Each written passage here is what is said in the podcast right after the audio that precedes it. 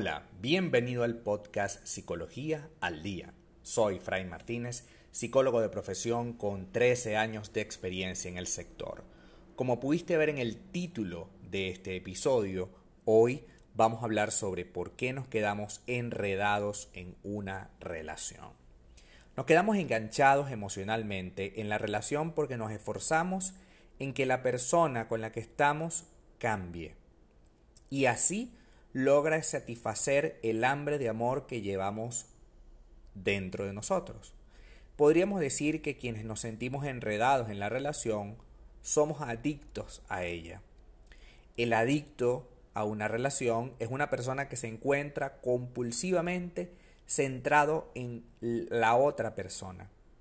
Nos centramos en cuidar, en salvar, entre comillas, o en mejorar lo que hemos escogido como pareja. Por eso aparentemente escogemos personas que son independientes, seguras de sí mismas, pero que en el interior son muy necesitadas, ya sea porque tienen algún problema emocional o alguna circunstancia particular.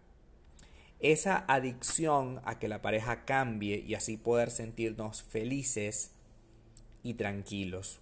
Es una adicción tremendamente tóxica, por supuesto, y no nos hace sentirnos en paz jamás, puesto que nosotros nos esforzamos supuestamente cada día eh, esperando que la otra persona cambie, que la otra persona tenga una otra actitud frente a la vida, y resulta que esto para nada está ocurriendo.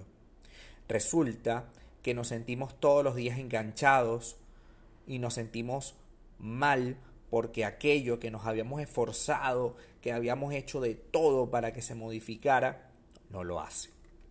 Nos convertimos en adultos hambrientos de amor, cuando llevamos en nuestro interior una carencia, y por supuesto esta carencia viene de la infancia.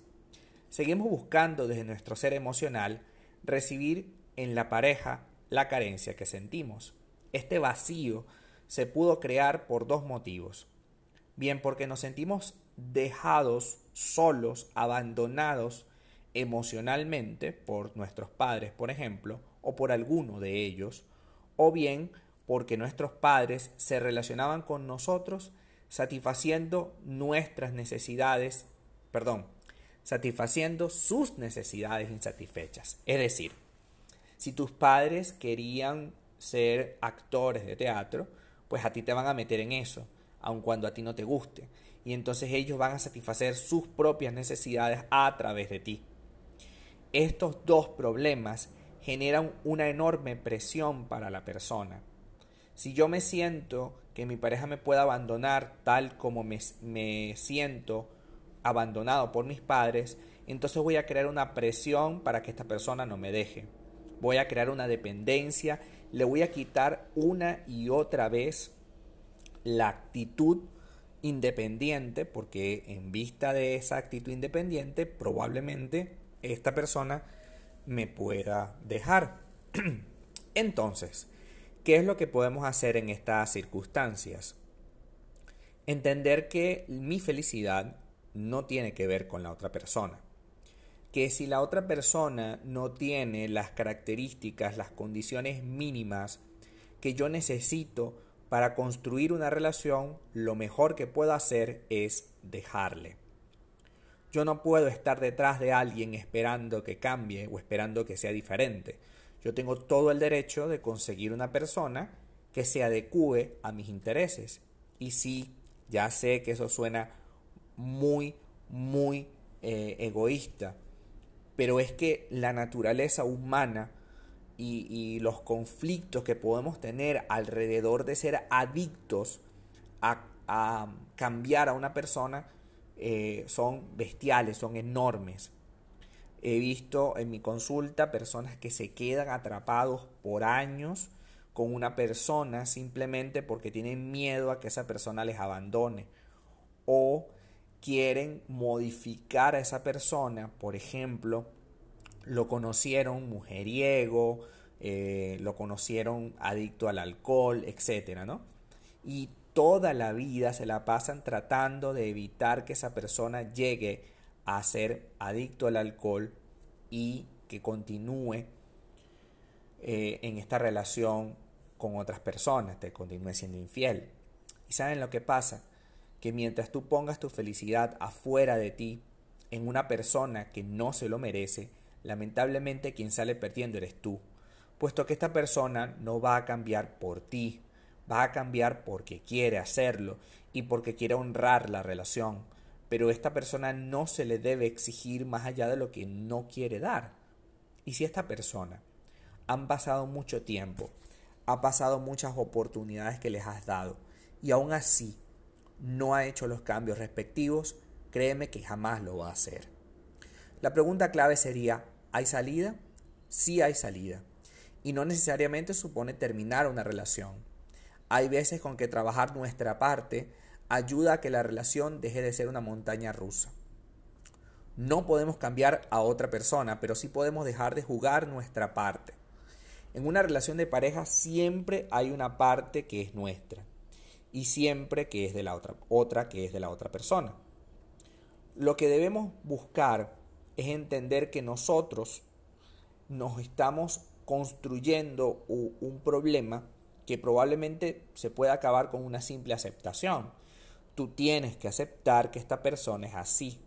Ahora bien, la siguiente pregunta, después que yo acepto que mi pareja es mujeriego, por ejemplo, es preguntarme si eso es lo que yo quiero para mi vida.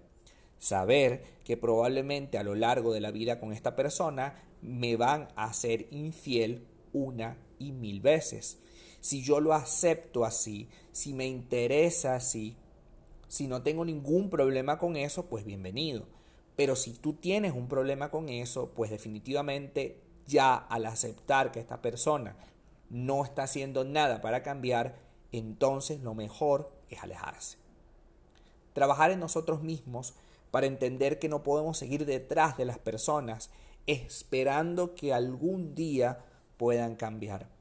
No podemos tratar de salvar a la humanidad, puesto que no es nuestro trabajo. Nuestro trabajo es tener las mejores condiciones que podamos. Te invito a que hagas una pequeña tarea. Hagas una lista de las condiciones mínimas que crees que, que una relación o una pareja debería tener y en función de esa lista es que vamos a salir a la calle. Si tú quieres una persona fiel, responsable, cumplidora, definitivamente no puedes ir a buscar pareja en un bar o en una aplicación de internet. Hay que buscar una pareja en otro sitio. Si yo quiero una relación estable, no puedo buscar una pareja en espacios donde las relaciones no son estables, como un bar o una discoteca. Yo tengo todo el derecho de exigir algo que yo necesito para mi vida y que eso ya esté hecho. No puede ser que me la pase tratando de arreglar algo que está descompuesto. Porque ese no es mi trabajo. Tu trabajo es unirte como sintonizarte, como en una radio, sintonizarte al canal que te parezca mejor y quedarte en donde te sientas cómodo. No es sano estar una y otra vez reclamándole a una persona para que haga algo que definitivamente no va a ser el más mínimo esfuerzo por cambiar. Hasta acá nuestro episodio del día de hoy. Muchísimas gracias por quedarte hasta el final. Si deseas saber más sobre mi contenido o tomar una cita online conmigo, www.fraymartinez.com. Para seguirme en mis redes sociales, arroba fraymartinez20 en Instagram. Muchísimas gracias y hasta el próximo episodio.